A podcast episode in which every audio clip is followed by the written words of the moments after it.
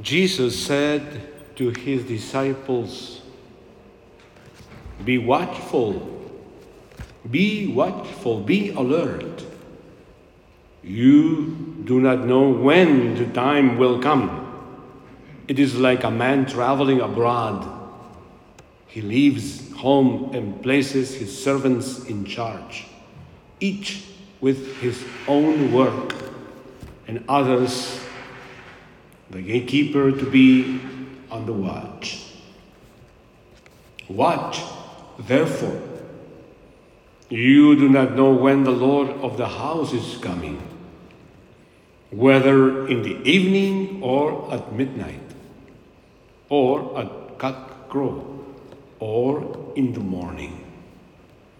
May he not may he not come suddenly and find you sleeping. What I say to you, I say to all. Watch. The Gospel of the Lord.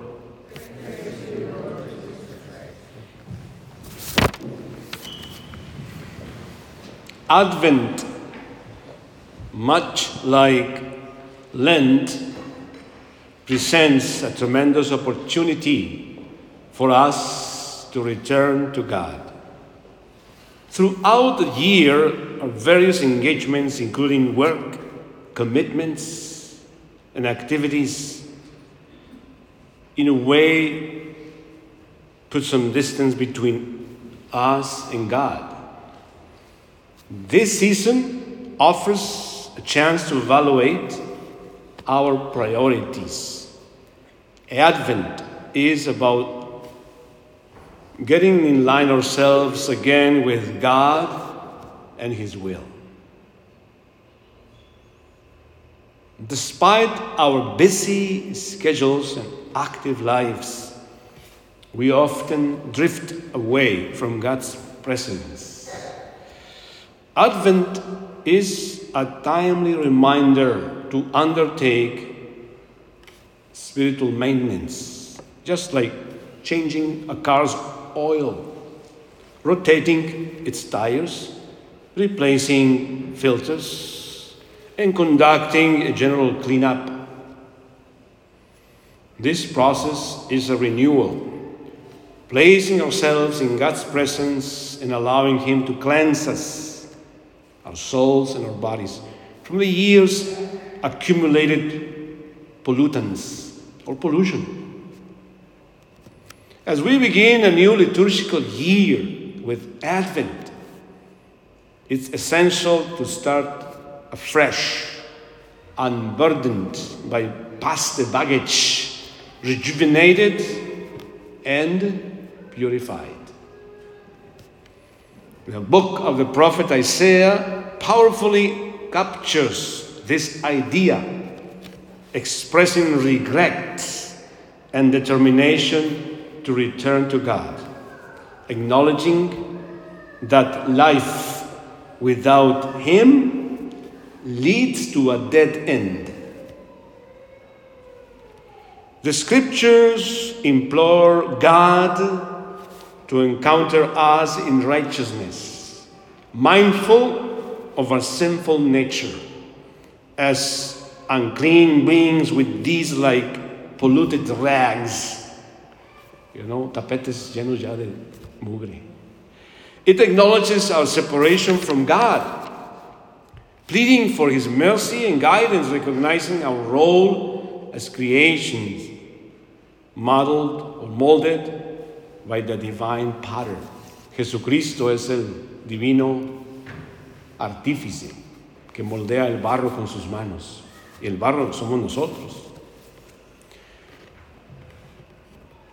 El salmista, the psalmist, las palabras del salmista, the psalmist's words resonate with this idea. Lord, make us turn to you.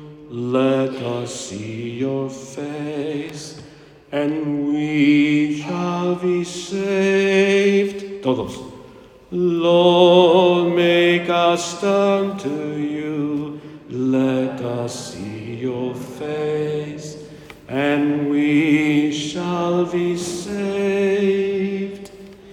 It emphasizes that regardless of our early achievements, without God's guidance and love, we are lost. As we read in the scriptures, true love transcends only emotions. It is about righteous action, compassion to oneself and to others, in, in wholeheartedly submitting to God's will. As we pray in the Our Father, may, may your will be done. Embracing God and proclaiming Jesus as our Lord and Savior is exactly what we just did, right? We proclaimed King, the Lord Jesus, the Lord of our lives. Because we, all through the year, I wanted to be the Lord. We wanted to be the King, right? So we today, in this retreat and this day, as we begin Lent, we renounced to be the King and we placed the true King on the throne. Embracing God and proclaiming Jesus as our Lord and Savior ensures our permanence, perseverance. As St. Paul assures, until the end, blameless in the eyes of the Lord. This commitment invites us into fellowship with Jesus Christ and with one another. The gospel acclamation today and readings for the first Sunday of Advent repeats this message. This message urges us to be vigilant and alert, for the Lord is going to come again, and reminds us of the unpredictable nature of his arrival. Advent, brothers and sisters, is a time of spiritual awakening.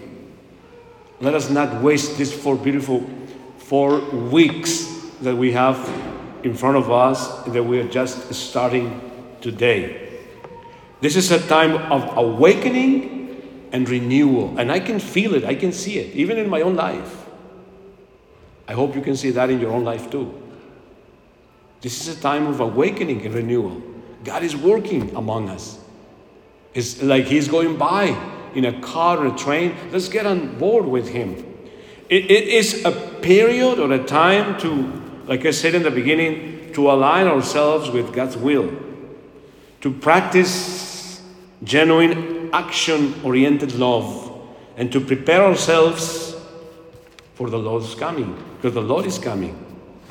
Dear brothers and sisters, as we journey, as we travel, as we trod through the season of Advent, let us embrace this time of reflection and transformation, renewing our commitment to walk in God's presence, in God's path, and to live the teachings of Christ in our daily lives.